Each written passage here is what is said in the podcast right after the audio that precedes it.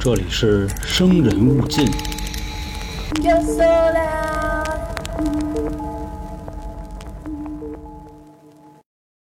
大家好，这里是由春点为您带来的《生人勿近》，我是黄黄。在今天的节目开始之前啊，还是和大家先说两件事儿。第一件事儿呢，就是我们和永成说好了啊，如果各位呢有什么关于灵异啊、风水上的问题，可以也在评论区上打出来，到时候呢我会做一个统一的整理，届时呢会在三角铁里风水系列的节目和大家做一些解答。那三角铁怎么收听啊？您可以直接进入我的个人主页，找到《三角铁》这张专辑，在标题栏中找到风水系列，就可以收听对应的节目了。那第二件事呢，就是目前加入西米团赠送的两期付费节目这个活动，到月底就要结束了，所以各位啊，赶紧加团吧。咱上面刚才提到三角铁了，那听过三角铁的朋友肯定都知道啊，我之前在北京三里屯优衣库的对面写字楼里上过六年班。不论是优衣库事件，还是那会儿啊砍刀门事件，就我也都算是目击者了。当然了啊，试衣间我们也是看的视频才知道。不过后来那一段时间里呢，确实每天呢都有很多的人来这儿朝圣。以前三里屯啊，必须是要跟苹果店进行合影留念，现在呢就改成了必须要和优衣库合影了。那会儿那个事儿呢，真的可以说是传得沸沸扬扬了。也有所谓的好心人在微博转发的，当然了，也有两块钱一个卖片的，还有趁机散手机木马病毒的等等吧。不过从营销的角度来说呢，最大的赢家啊，当时还真不是微博，而是一个叫秒拍的 app。也因为这件事儿呢，获得了一个巨大的流量。各大公众号的 KOL 们啊，也不管什么节操了，甭管您是做历史的、做人文、做情感、做科普等等吧，都纷纷加入了讨论这次的事件。反正有阴谋论说了，这就是优衣库啊自己玩的营销，赶紧买股票啊，因为明天就得涨停了。道理很好理解，因为这件事儿呢，直接让优衣库这个品牌啊一下就进入了更多人的视野里。当然了，也有的说了，这男主女主都不是好人，但大多数啊基本上都是夸夸什么呢？男的拍得好，女的长得妙。我记着没过多久吧，Zara 也爆出过类似的事儿，但是和这次比呢？影响是肯定不如前者了。当然了，我们今天肯定不会去评价说拿这个事儿做营销的人到底是不是傻逼。毕竟流量时代呢，我相信很多写手也都是为了 KPI 而已。听过我很多期付费节目的朋友肯定知道啊，我比较喜欢研究亚文化这一块儿。其实从亚文化的角度来说呢，在试衣间里啪啪啪呀，确实是很多人想过，但是又不敢尝试的。因为这种超小空间以及公共场所的危险曝光程度而言啊，确实会引发一定程度上的刺激感。而且呢，现在的试衣间大多就是那种三面的镜子，并且啊，你还是一个半脱半穿的状态，同时呢，也会带有一定的羞辱感。这其实和夜店或者酒吧的卫生间啊，行了，这块不能再多说了。我觉得再说呢，可能这期节目就要没了。那咱们再严肃一点。啊，再严肃一点，这服装店里啊，提供试衣间的目的呢，其实是为了让你更快的付钱而已。那每个人呢，看见自己喜欢的新衣服，肯定第一反应就是，哎，我得穿上，看看我自己美不美。这所以很多服装店的镜子啊，其实也是自带了一些美颜的功能，只不过很多人不知道罢了。因为之前呢，我也在某品牌打工过，很清楚它对应的构造。那么我们现在试想一下啊。在一片熙熙攘攘啊，这种热闹大卖场里，争奇斗艳，而且呢，还有很多穿搭的博主在直接拍照。你还可以学一学穿搭风格，既省了钱又省了地方。但是你有没有想过，如果这儿没有人呢？你在里面试衣服的时候，会不会感到一点恐惧呢？你在一个很狭小的试衣间里，关上了门，或许啊，你不会害怕那些所谓的针孔摄像头。但是你有没有想过，万一其中有一面墙突然开了，而墙后面又伸出了一只手，就在你专心试衣服的时候，把你拉了进去？那下面呢，就让我给大家说一个你可能已经很早以前就听过的故事。说在上海呢，有一对新婚夫妇到泰国去做蜜月旅行，享受一下这个东南亚的风情。两个人呢，在充满各色的商区里啊逛啊溜啊。后来呢，走到了一家服装店，店里的衣服呢，看起来就特有那波西米亚那感觉，所以啊，妻子就拿起来一件就试。这时候就跟她老公说了：“老公，你等会儿我，我去里面呢试试衣服。”她老公呢也是笑着说：“行，你去吧，我呢在外面等你。”并且呢拍了拍身上的兜，那意思告诉他啊，踏踏实实，咱爷们有的是钱。半个小时之后呢，她老公突然反应过来，不对，说这试衣服试的也忒久了吧？怎么也得试好了，得给我看看呀？怎么和平时的流程感觉不太一样呢？难不成出什么问题了？所以他赶紧呢就去问了。这个时候店员啊就拦着他：“哎，先生您好，这是女试衣间，您可不能进啊。”说：“不是不是，我刚才啊，我老婆进去试衣服，她试半天还没出来，所以我想看看怎么回事儿啊。您老婆是在第几间呢？啊，我老婆我也不知道啊，她大概长得是这样这样这样这样这样啊。您说的这个刚才没这个人呢。另外啊，又加上他确实不会说泰语，所以一边比划一边说。”服务员呢看出了这位男子啊很焦急，所以就答应他可以进去去看一看。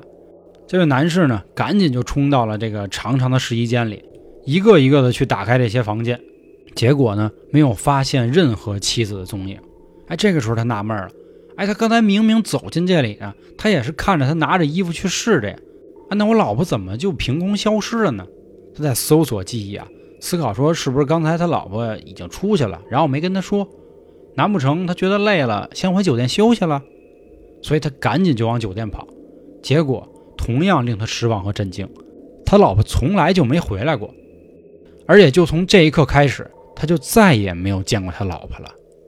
那么，他老婆究竟去哪儿了呢？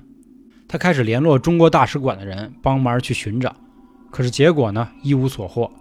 最后心灰意冷的他呢，决定先回国。就这样，半年过去了。他决定重返泰国，再次去打听妻子的下落。他一个人就在泰国上这么闲逛啊，看呀找啊。这个时候啊，他看到旁边有一块板子上写着猎奇表演。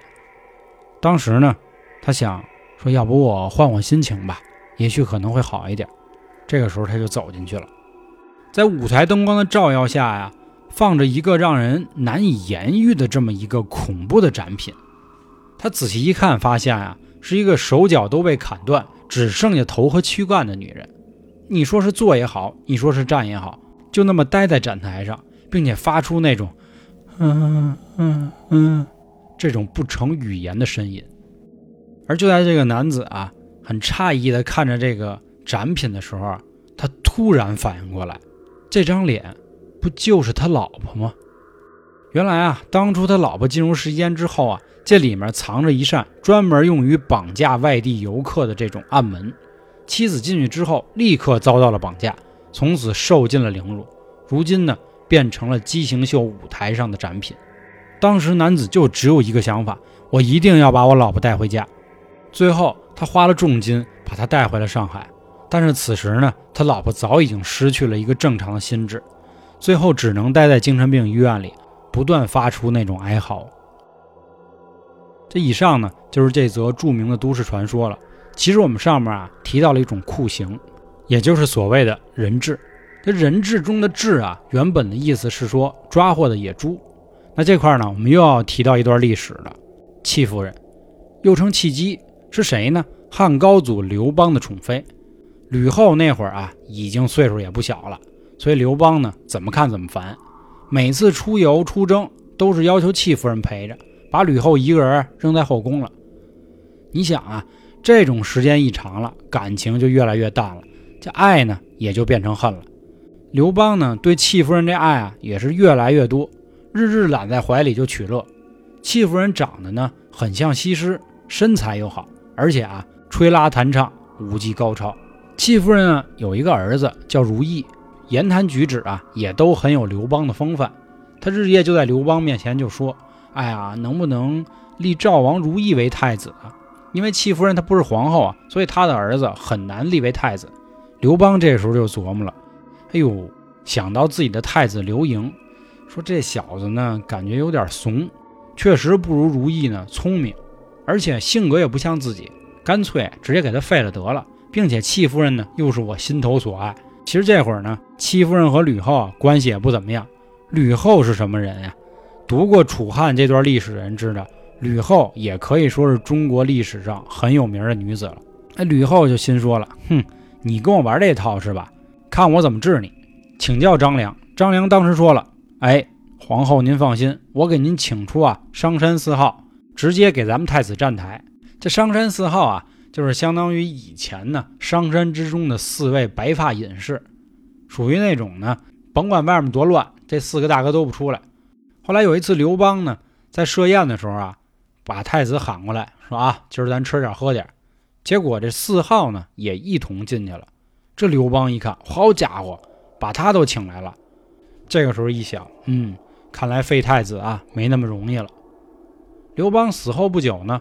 吕后就把戚夫人抓起来了，一开始啊，先拿她当下人使用，后来觉得不解气，就让人把她头发都剃光了，用铁链锁住了她的双脚，给了她一身特别破的衣服，关在了一间阴暗潮湿的小屋里，就让她一天到晚啊在那儿冲米。什么叫冲米啊？就把这米壳上的壳给剥了，不冲到一定数量呢，不给饭吃。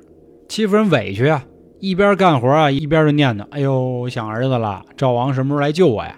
哎，这一下就提醒吕后了，说：“哎，对，我得把他也给宰了。”汉惠帝听说母亲啊要把如意给招来，这一下就明白了，说：“你想害他，但是呢，我们两个从小是一块玩大的，这哪行啊？所以赶紧直接把他啊就安排到了自己身边，吃喝拉撒全在一块这给吕后气的，嘿，心说啊，我明明是要帮你，你小子还跟你妈玩这套，反正好几个月都不知道怎么下手。有一天呢。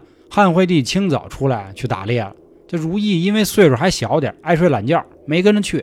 哎，这吕后一看高兴了，派人直接送了一瓶毒酒，把他给害死了。汉惠帝打猎回来一看啊，发现如意啊口中鼻子全都流血，就成了一具挺尸。哎呦，当时他就很郁闷了，说：“兄弟啊，赖我大意了。”正在他郁闷的时候呢，这太后就喊了，说：“惠帝来。”我带你啊看一件好玩意儿，这个东西呢叫人质。惠帝说啊，人质是什么？